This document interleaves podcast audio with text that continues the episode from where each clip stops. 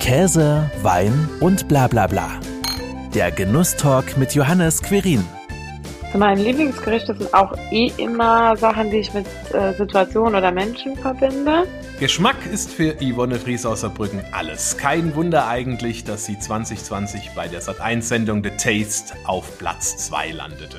Sie erzählt uns, wie sie den Weg zum Kochen fand, was sich seit dem Taste-Finale alles für sie verändert hat und welche saarländische Geschmackskombi für Sie die genialste ist. Hi Yvonne, freut mich, dass du heute mit dabei bist. Hi, ich freue mich riesig beim Genusstalk dabei zu sein. Schön, dass es klappt. Bin ein bisschen aufgeregt, ähm, aber wir machen uns hier ein paar schöne äh, Minuten, Stunden, was auch immer. genau, gucken wir mal, wo wir landen. Natürlich ganz zu Anfang interessiert mich brennend, wie fing alles mit dem Kochen bei dir an? Oh, das ist eine äh, relativ äh, lange, aber ganz coole Story.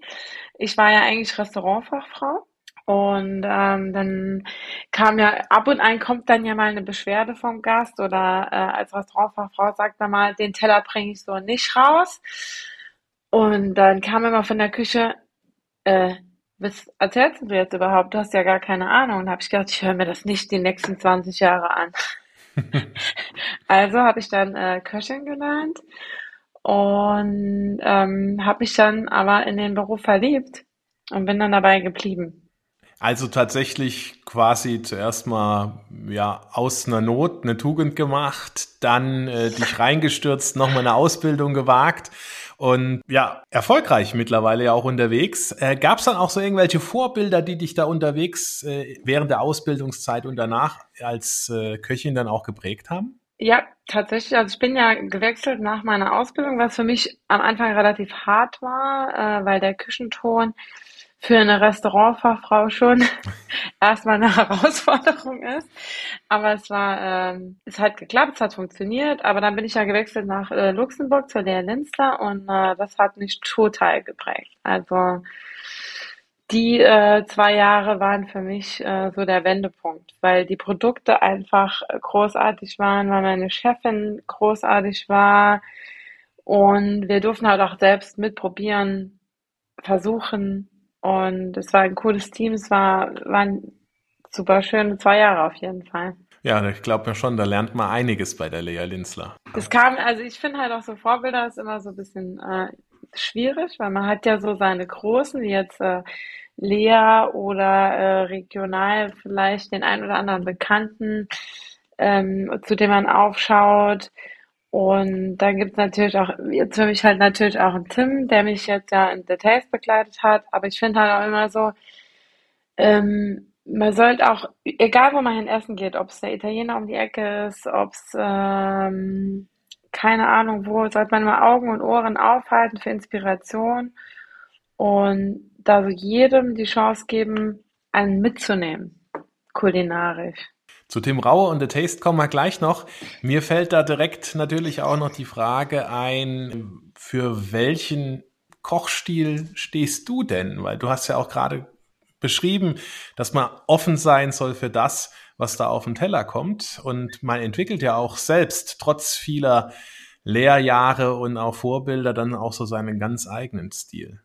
Also äh, grundsätzlich äh, durch Berufsschule und Meisterschule und alles, was so im Saarland passiert ist, ähm, bin ich natürlich klassisch Französisch, sehr klassisch Französisch angehaucht.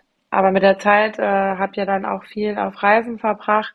Für meine Meisterschule zu finanzieren, war ich ja dann äh, auf Mallorca, wo dann so ein bisschen spanische Einflüsse kamen. Ähm, und ich bin ein riesen Fan von Food Pairing. Fände ich total interessant, so äh, was passt zu, zusammen oder was passt vielleicht auch im Kopf nicht zusammen, aber geschmacklich. Und ähm, ich, ich mag es einfach, da unterschiedliche Geschmacksrichtungen zusammenzubringen, dass es so richtig knallt. ich würde so sagen, das ist mein Stil. Ich, ich liebe Geschmack. Äh, ich liebe ähm, äh, Kombinationen. Ich bin jetzt nicht der große Dekorateur. Das können andere besser, das ist auch okay. Bei mir geht es äh, im Wesentlichen immer äh, um den Geschmack und um Überraschungen im mhm. Essen. Also auch sehr experimentierfreudig. Ja, auf jeden Fall. Hat dir das dann auch 2020, als dann The Taste kam, extrem geholfen dabei? Und vor allem, bevor da die Antwort kommt, interessiert mich natürlich auch noch, was war der Antrieb, dass man überhaupt bei so einer Fernsehsendung mitmacht?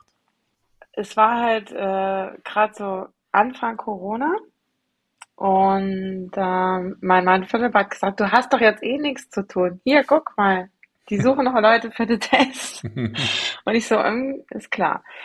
Ähm, zugetraut hätte ich mir das jetzt äh, gar nicht so richtig. Und ähm, deswegen hat der Philipp das, glaube ich, übernommen, weil er da mehr drin gesehen hat. Und dann hat er gesagt, okay, ähm, morgen ruft vielleicht jemand an von der Test, weil ich habe schon mal eine E-Mail geschickt. Und dann haben die wirklich nächsten Tag schon angerufen. Und ähm, gut, dann, das geht ja durch tausende Castingphasen, vor allem bei Corona, weil man durfte ja nicht zum Casting kommen und es war äh, mega kompliziert, weil da gab es ja noch keine Tests, da gab es ja nur Fiebermessen und es war alles noch ultra kompliziert. Und ähm, aber letztendlich habe ich mich dann dafür entschieden, dass ich es mache. Also es war die beste Entscheidung. Es war wirklich sensationelle Zeit. Würde ich nicht missen wollen. Ich denke, das hat natürlich auch sehr viel ähm, an Inspiration, aber auch nochmal sehr viel an neuen Techniken, Wissen und Dingen einfach auch mitgebracht. Gerade auch wenn man, du hast ja gesagt, Tim Raue als Coach an der Seite hat. Äh, das ist sicherlich total interessant. Also ich fand ähm, total interessant, also im Teamkochen, ich und Tim, das war ja immer so semi-erfolgreich, aber es war trotzdem immer eine Inspiration. Ähm, ich glaube, in dem Moment war es schwierig, weil wir schon so zwei fertige Köche sind. Er hat seinen Stil, ich meinen Stil und beide auf einem Löffel. Das war immer ähm, dramatisch. Aber ich habe sehr viel dabei gelernt auf jeden Fall. Bei den Einzellöffel ähm, fand ich immer ganz schön, dass halt ähm, ich mit diesem Food Pairing, diesem Baukasten, dann immer sehr viel anfangen konnte. Also mir war egal, ob da jetzt die Karotte kommt, ob der Pfeffer kommt. Irgendwie bin ich gut im Zusammenbauen. Und ähm, dann fand ich es halt sensationell, mit den Gastköchen zusammen zu arbeiten. Das war einmal ja, ich hatte ja komischerweise immer die Damen, die Cornelia Poletto und die Tadat Cambo. Und das, das waren ähm, zwei Gerichte, die ich heute, äh, die heute bei meinen Gästen Lieblingsgerichte sind tatsächlich. Und was ich aber, was mich noch mehr inspiriert hat, war halt in dieser Zeit, wo man äh, die Corona-Zeit, man war so, jeder war für sich und wir waren ja mit den Kandidaten in einem Hotel. Kein, es war niemand anderes da, nur wir. Und dann redet man halt auch viel über das Kochen, was hast du halt gemacht? Und es ging eigentlich viereinhalb Wochen nur ums Kochen. und jeder hat so erzählt, ähm, was er so macht, was er an dem Tag gemacht hat, was er zu Hause so macht, was er in der Küche so macht. Und das war halt wirklich eine richtig gute Inspiration. Weil halt, wenn 16 Leute zusammentreffen und jeder erzählt so ein bisschen, es, war wirklich krass. Also. Ja, da nimmt man halt einfach auch sehr viel mit von, von den anderen, von ihren Erfahrungen, ja. Äh, ja. von ihren Geschmackswelten und so, ne? Ja, das ist äh, total verrückt. Ja. Wie komplex ist es denn? Also, wenn man das als Zuschauer sieht, stelle ich mir das unheimlich schwierig vor, diese unterschiedlichen Geschmacksnuancen, die du jetzt auch so beschrieben hast, auf solch einen kleinen Löffel auf den Punkt zu kriegen. Äh, ich fand es am Anfang auch total schwierig. Ich habe ja zu Hause auch ähm, meinen Casting-Löffel ein bisschen geübt. Das war der einzige Löffel, den ich ja üben durfte. Ähm, ich fand es total schwierig. Es gab dann ja auch die, es gibt ja so Erklärungen vorne auf der Zunge, ist das hinten auf der, also da habe ich mich äh, nicht dran gehalten. Ich habe äh, einfach so ein bisschen nach Herz und nach Gefühl gekocht und äh, habe dann die Hauptkomponente immer noch oben drauf gelegt, dass man sie zusammen Aber es war, äh, also es ist so der Moment, wenn du es hörst, das sind die Zutaten, dann hast du ja diese zehn Minuten für nachzudenken. Aber ich fand ich fand's total cool. Ich fand's äh, vor allem unter dem Druck äh, cool. Und dann machst du alle Schubladen auf und dann findest du irgendwas, was passt oder vielleicht auch nicht. Aber Ich fand es schwierig, aber ähm, total cool. In den meisten Fällen hat's ja auch bei dir gepasst. Du bist ja mit einer Rekordzahl an goldenen Sternen dann auch ins Finale eingezogen. Bist ja so ein bisschen da auch als Favoritin gehandelt worden. Woran hat's dann gelegen? Waren es die Zutaten, die Aufgaben? Ich meine, Platz zwei ist ja auch fantastisch, ne? Das, das möchte ich jetzt gar nicht kleinreden, aber sicherlich hast du dich ja auch sehr wahrscheinlich so ein bisschen geärgert, dass es jetzt doch nicht Platz eins wurde. Oh Gott, habe ich mich geärgert. ich habe mich so geärgert. Und ich muss auch sagen, an dem Tag war es für mich irgendwie okay, weil äh, wir ja so eine schöne Truppe waren und ich habe mich auch für den Lars gefreut. Und äh, im Nachhinein war es dann halt für mich äh, so, dann habe ich mich geärgert. Ne? An dem Tag wollte ich auch, wollte ich auch mit, das war der letzte Tag, den wir alle zusammen hatten und es war irgendwie okay. Im Nachhinein habe ich mich sehr geärgert und habe mich immer nochmal gefragt. Aber ich glaube einfach, ähm, das kann man sich vorstellen wie bei einer WM. Da gibt es eine Mannschaft, die spielt die ganze Zeit großartig und dann ist es halt vielleicht die Tagesform, die Aufregung. Ich ich kann es nicht sagen. Also ich wüsste auch gern, aber es hatte nicht sollen sein. Ja, aber das, das macht ja nichts. Das hat ja dich trotzdem auch weitergebracht. Und wie gesagt, ich meine, äh, wie viel tausende Menschen dort durch Castings laufen, dann in die Show kommen, ein, ein paar, ich weiß nicht, wie viel nachher immer dabei sind in der, in der Show, aber letzten Endes davon dann äh, Platz zwei zu belegen, ist ja auch ein, ein fantastisches Ergebnis. Ne? Ich hätte äh, niemals, niemals damit gerechnet, dass ich überhaupt so weit komme. Also für mich war es bei jeder, also ich war schon, fand es schon krass, als ich überhaupt in diesem Casting gelandet bin, dass ich von dem Casting in der Show gelandet bin. Dann ging es von Sendung zu Sendung, war ich jedes Mal wieder überrascht, aber es ist halt klar, ähm, wenn es dann im Finale steht, willst du ja, ist ja nicht das Ziel, Zweiter zu werden. Ne? Also braucht man sich nichts vorzumachen. Ich habe es dem Lars mega gegönnt, alles gut. Aber da muss man halt auch ehrlich sein. Also ähm, man geht ja nicht ins Spiel für Zweiter oder Dritter zu werden, ne? Ja, klar. Aber im Endeffekt waren das dann halt so äh, um Haaresbreite oder auch vielleicht einfach so die Geschmacksnuancen näher am, am Sieg war er dann da dran und äh, man weiß ja auch, über Geschmack lässt sich trefflich streiten. Ne? Das ist halt mal so und gerade logischerweise dann auch so in der Sendung, wenn dann da auch noch so vier Besternte in der Jury sitzen und dann äh, entscheiden, wer dann letzten Endes die Krone aufhat. Ne? Ja. Welche saarländische, kommen wir jetzt mhm. mal nochmal zu deinen Wurzeln zurück. Welche saarländische Geschmackskombination ist denn für dich die genialste, wenn du schon so sagst, du hantierst gern mit verschiedenen Nuancen und kombinierst gern? Äh, ich überlege gerade. Ich muss kurz überlegen. Ich, ich habe nicht so viele saarländische Gerichte, was so traditionell wäre.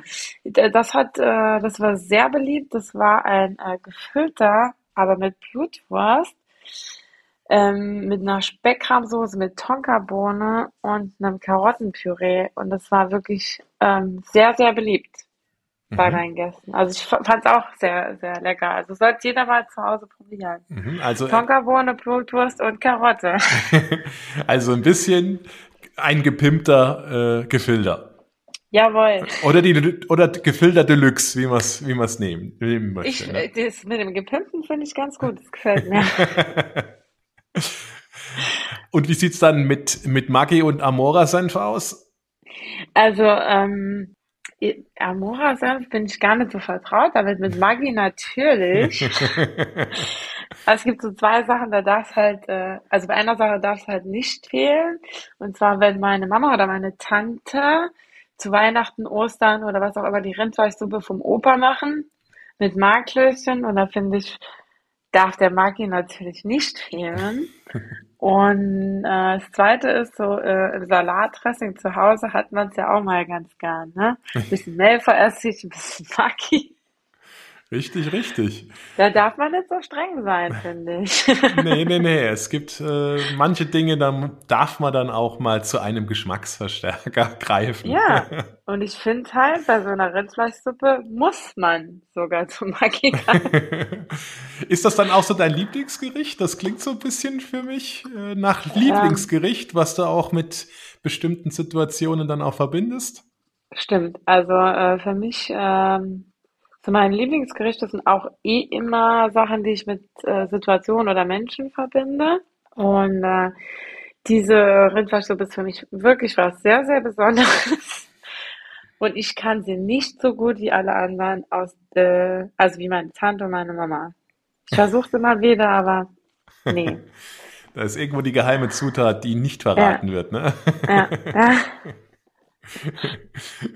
ja, nach The Taste oder auch schon davor, da bin ich mir jetzt gar nicht so sicher, bist du ja mit äh, Avec Yvonne gestartet. War das ja. erst danach oder schon davor? Also ich habe es davor so ein bisschen ausgetestet, aber es war noch nicht so ausgereift.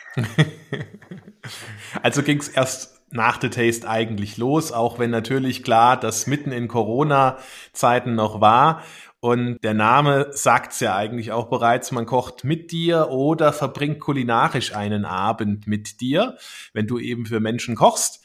Was kann man denn oder was darf man denn von so einem Abend avec Yvonne erwarten? Also es ist total unterschiedlich.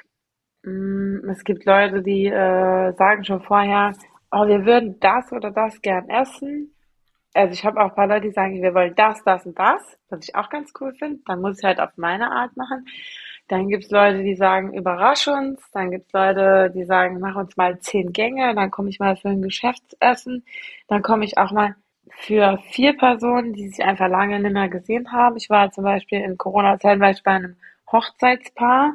Mit dem war ich ganz alleine, was total abgefahren war es gibt so viele unterschiedliche Abende. Es ist immer, es ist halt für die Leute, ich glaube am Anfang, wenn ich komme, ist immer so, dauert so eine halbe Stunde, bis man sich dran gewöhnt hat, okay, da ist jetzt jemand, der steht in meiner Küche und ich darf nichts tun.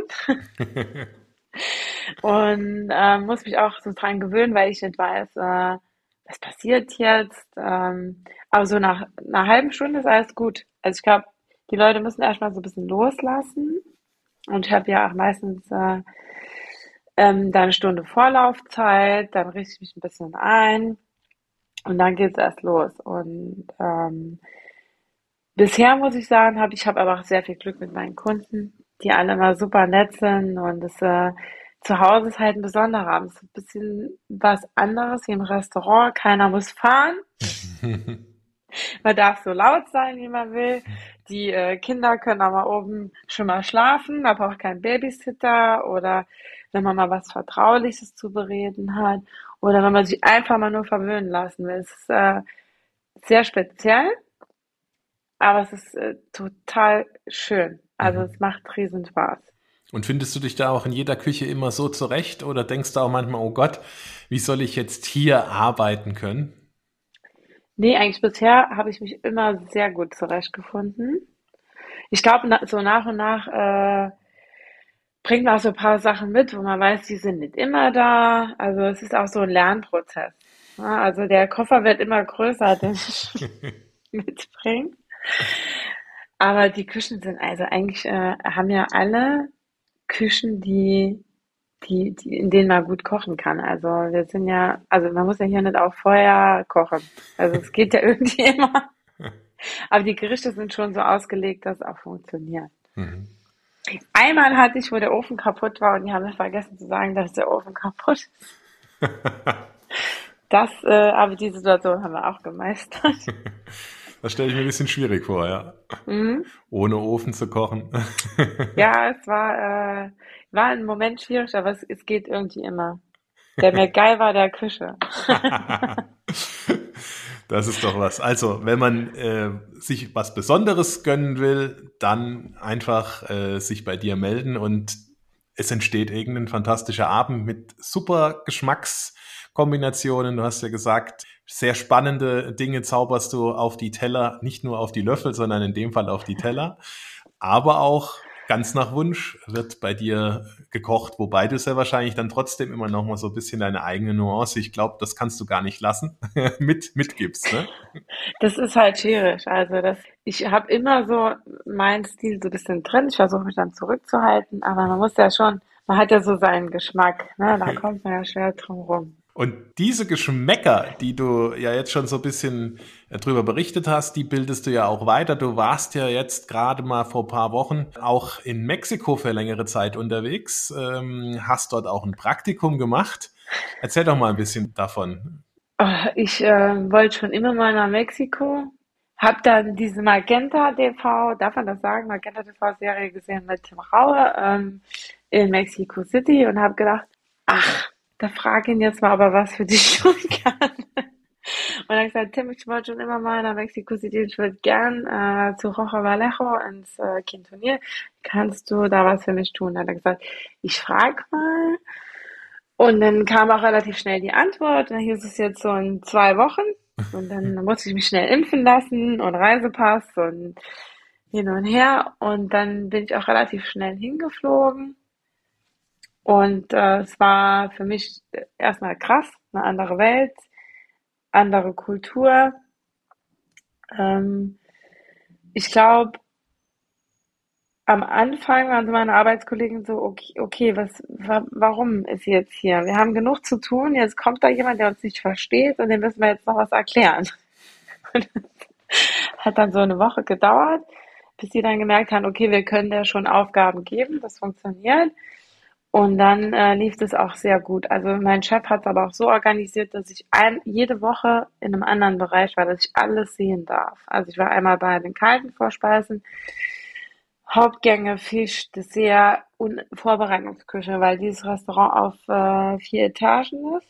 Und es gibt zwei Küchenteams, einmal Vorbereitung und einmal Finish. Also die Leute, die in der offenen Küche stehen, anrichten und ähm, das Ganze verkaufen. Und oben die, die hart arbeiten. und es war äh, sensationell. Also für mich war es am Anfang auch schwierig, weil es halt so eine ganz andere Geschmackswelt ist. Ähm, ich kam ja von dem mexikanisch-deutschen Stil und habe mir überlegt, wie so ein Taco oder ein Burrito schmecken sollte und war dann dort in den ersten vier Tagen auf dem Markt und habe gedacht, jetzt probiere ich einfach mal alles. Und ich habe gedacht, was zur Hölle ist das? Und es ist so krass, weil die Kräuter so anders sind, die Schärfe so anders ist, vor allem die Säure ist so krass, aber mega interessant. Also, also richtig ganz anders, richtig verrückt. Welche kulinarischen Momente sind denn dir da am stärksten in Erinnerung geblieben? Also ich weiß, ich glaube am zweiten Abend, wo ich gearbeitet habe, ähm, hat mir meine Küchenchefin so einen Zwischengang gereicht und hat gesagt, es. Und ich habe hab gedacht, es ist so grün, es war so Kaktus, so ein, es war einfach nur Kaktus pur in einem Kaktussud. Und habe es dann probiert und habe gedacht, das ist so krass. Das ist so krass frisch. Das ist so anders. Also ich, also ich war wirklich, habe gedacht, verrückt. Also es war, ich habe es jetzt angeguckt habe das ist total verrückt. Und sie so, gut, gut. also es war, äh, diese, diese Kaktusgeschichte war ähm, wirklich sehr, sehr interessant, weil die auch wirklich viel aus Kaktus machen. Die machen Sorbet aus Kaktus, die machen wirklich ganz viel draus, aber es ist hier schwer zu kriegen. Ich versuche es immer mal noch so ein bisschen und nerv auch sehr meinen Gemüsehändler damit. und das andere, ich überlege gerade, es waren so viele Momente, wo ich gedacht habe, Verrückt. Weil ich ja oft auch, äh, ich spreche ja leider kein Spanisch und habe dann irgendwas bestellt und habe dann Kuddeln gekriegt oder irgendwelche Dinge, die man gar nicht mehr so hier so gewohnt ist. Und ähm, ach so, ja, oh Gott, ja, mir fällt das ein. Ich bin so eine, ich war dann in Oaxaca noch unterwegs, weil das die Grundlage von der Küche war, die in diesem Restaurant auf ähm, Fine Dining gemacht wurde. Also so Street Food, der dann zum Fine Dining gemacht wurde. Da habe ich mir gedacht, Betriebsferien fahre ich einfach in diese Stadt und esse alles im, also im Original. Und dann bin ich da so rumspaziert und dann war dann so eine, ähm, so eine Kneipe, wo es Essen gab. Ich dachte, ah, sieht sehr authentisch aus. Gehe ich mal rein und esse mal was. Ich saß da an dem Tisch, hab da was getrunken und alle Leute kamen mal vorbei, haben mit mir geredet, wo ich so her bin, hab mir was zu essen bestellt und es war wirklich, ähm, dieses Fleisch war so und so Tomaten eingemacht, war sehr lecker und dazu gab es Bohnen. Und ich wollte diese Bohnen so mit meinem Löffel nehmen und habe gedacht, gehören diese Käfer jetzt zum Gericht oder sind die da reingeflogen? Weil die essen ja wirklich viel mit Insekten und so. Und ich wusste nicht, ist es jetzt eine Fliege, die da reingehört oder nicht. Aber ich habe es mal gelassen. und habe äh, hab sie dann nicht gegessen, weil ich es nicht definieren konnte. Aber ich glaube, sie hatten wirklich reingehört. Und das hat mich wirklich ein bisschen geprägt, weil die essen ja viel mit Insekten und hin und her. Aber da hat es so ausgesehen, als hätte es nicht reingehört. Deswegen habe ich es einfach mal gelassen. Also auch sehr, sehr, äh, sehr viel Neues, was du da einfach dann auch kennengelernt hast. Was, was wirst du davon auch wieder jetzt so ein bisschen einfließen lassen? Ist es die Schärfe, die, das, das Säurespiel oder vielleicht auch was ganz anderes?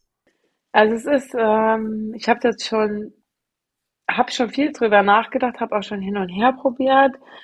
Ähm, ich habe meinen Weg da noch nicht so gefunden, weil es so anders ist, dass, dass ich noch nicht weiß, wie ich es einbauen soll. Also ich hatte mal so einen Probeabend mit Freunden gemacht, die dann mal so den Taco original probiert haben und die dann so einmal gebissen, okay, total anders als erwartet, das zweite Mal, okay, gut, aber man braucht halt wirklich so einen Moment, bis man ähm, bis man so ein Gefühl dafür kriegt. Ging mir ja auch so, als ich da war. Und ähm, ich glaube, Säure und Schärfe, das bei mir eh immer, also Säure brauche ich eh noch mehr. Das hat Tim Rauer auch immer schon gesagt, mehr Säure, mehr Schärfe, mehr Säure, mehr Schärfe. Also das wusste ich schon.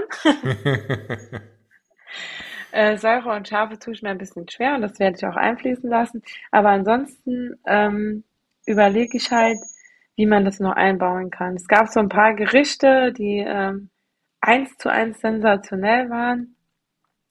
Und jetzt, ähm, ich meine, ich habe mir meine Mama, die ähm, zischt ja alle Kräuter, die ich so finde. für mich, die hat einen grünen Daumen. Ob es jetzt die Shiso-Minze ist, die ich irgendwann mal probiert habe, für die Sommerrollen, die einfach unverzichtbar bei diesem Gericht sind.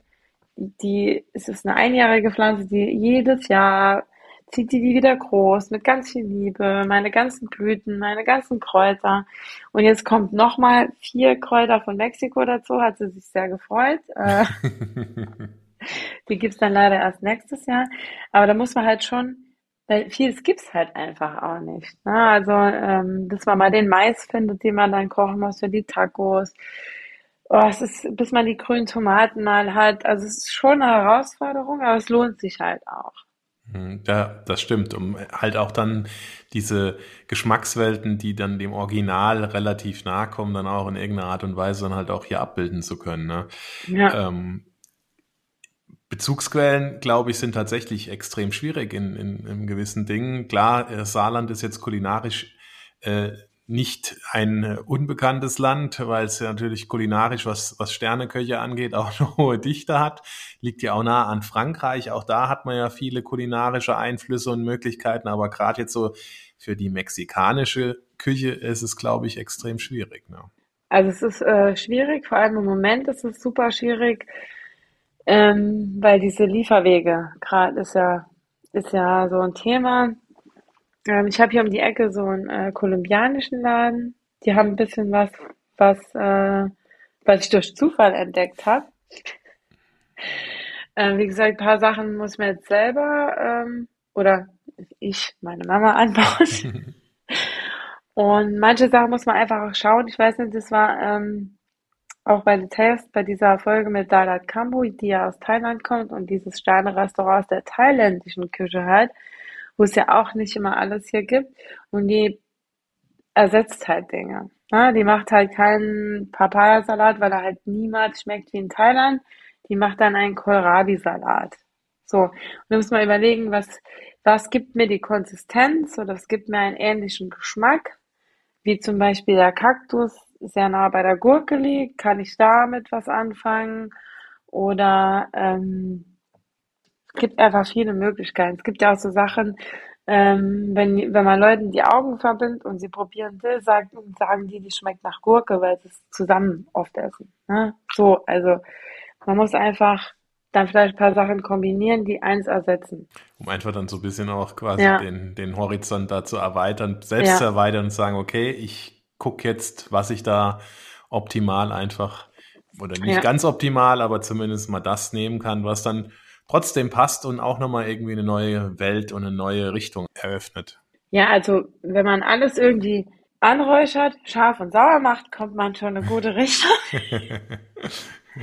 Aber es ist, war, war für mich faszinierend, weil er wird ja alles auf, äh, also in diesem Restaurant auch, weil bei uns wird ja viel ähm, Sweet und äh, Niedrigtemperatur und hier und da. Und da wird ja einfach ganz viel auf dem offenen Feuer in der Küche gemacht. Auch in diesen Superläden. Und es war so faszinierend für mich, weil da gibt es ja so viele Bereiche dann, ne? Hier der Glutbereich, hier das Feuer. Und das fand ich so krass, weil die das so beherrschen. Da, da war die Zeit zu kurz für, dass ich das verstehe. Das war, das war sensationell. Das habe ich noch nie gesehen. Wie lange warst du jetzt dort gewesen? Ich war äh, sieben Wochen und habe äh, fünfeinhalb gearbeitet. Mhm, also auch noch ein bisschen Freizeit gehabt. Also ich hatte ein paar Tage zur Eingewöhnung in Mexico City, was natürlich äh, für mich erstmal Essen, Essen, Essen, Markt, Markt, Markt. Dann war ich in Oaxaca, wie gesagt, dieser kulinarischen Hauptstadt von äh, Mexiko. Und am Schluss war ich noch für ein paar Tage in Tulum. Am Strand. Ja. Sind eigentlich deine Messer dann auch mitgereist nach Mexiko? Meine Messer sind äh, mitgereist. Es war auch eine äh, Liste, was der Praktikant so mitbringen muss. ich ich habe ja, ich habe jetzt nicht die teuersten Messer. Ich habe so eine äh, Firma, die ich sehr gerne mag. Ich mag ja immer noch gern Holzgriffe. Das mag ja nicht jeder so. Aber ich dadurch, dass ich halt kleine Hände habe, habe ich diese Messer schon seit Luxemburg, weil es halt einfach viele andere Messer einfach für meine Hand einfach zu groß sind. Also ich liebe diese Messer, die sind scharf, die sind, die sind auch leicht zu schärfen und ja, die gingen mit und die kamen wieder mit zurück. Ja, logischerweise.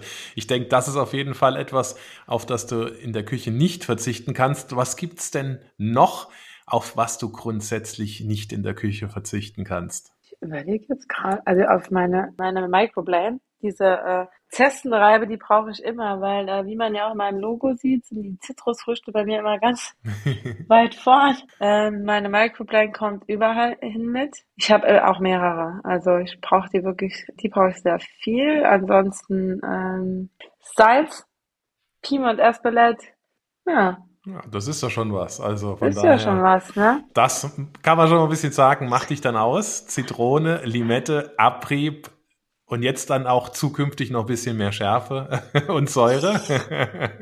Ich gebe mir Mühe.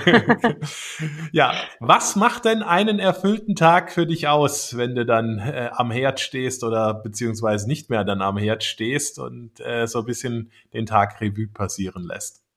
Also dadurch, dass ich ja ähm, immer woanders bin. Also ich bin ja immer bei, bei anderen äh, Gästen, in anderen Küchen, in anderen Wohnzimmern in anderen Esszimmern. Also ich, wenn ich nach Hause komme, also ich, ich habe ja das Glück, dass wenn ich mein Auto steige, mein bepacktes Auto, ähm, dass ich dann immer diese Hochphase habe. Ne? Also der Abend war gut, es war lustig und dann ist immer so eine Hochphase und man fährt nach Hause, hört Musik und freut sich, dass alles irgendwie ähm, schön und harmonisch war. Und das macht meinen perfekten Tag aus. Dieser Moment, wenn ich ins Auto steige, wenn die Musik anmacht und ich freue, dass wir uns alle gefreut haben an dem Abend. Und äh, alle satt geworden sind und jedem ja. auch es geschmeckt hat. Ja. Das macht dich dann auch entsprechend glücklich. Das ist äh, der, der beste Moment. Und, und das Feierabendbier auf der Couch. ja, das äh, hat man sich dann auch auf jeden Fall verdient, wenn man da so fleißig einige Leute dann verköstigt und satt gemacht hat. Ne? Herzlichen Dank, äh, liebe Yvonne, für diesen Einblick in deine äh, Geschmackswelten und es hat mir sehr viel Spaß gemacht, einfach mal mit dir da einzutauchen. Es hat mir sehr viel Spaß gemacht. Herzlichen Dank für deine Zeit, für dein Interesse und äh, vielleicht bis bald. Das war Käse, Wein und bla bla bla. Der Genusstalk mit Johannes Quirin. Dir hat dieses Gespräch gefallen? Dann abonniere den Podcast, um keine neue Folge zu verpassen. Bis zum nächsten Mal.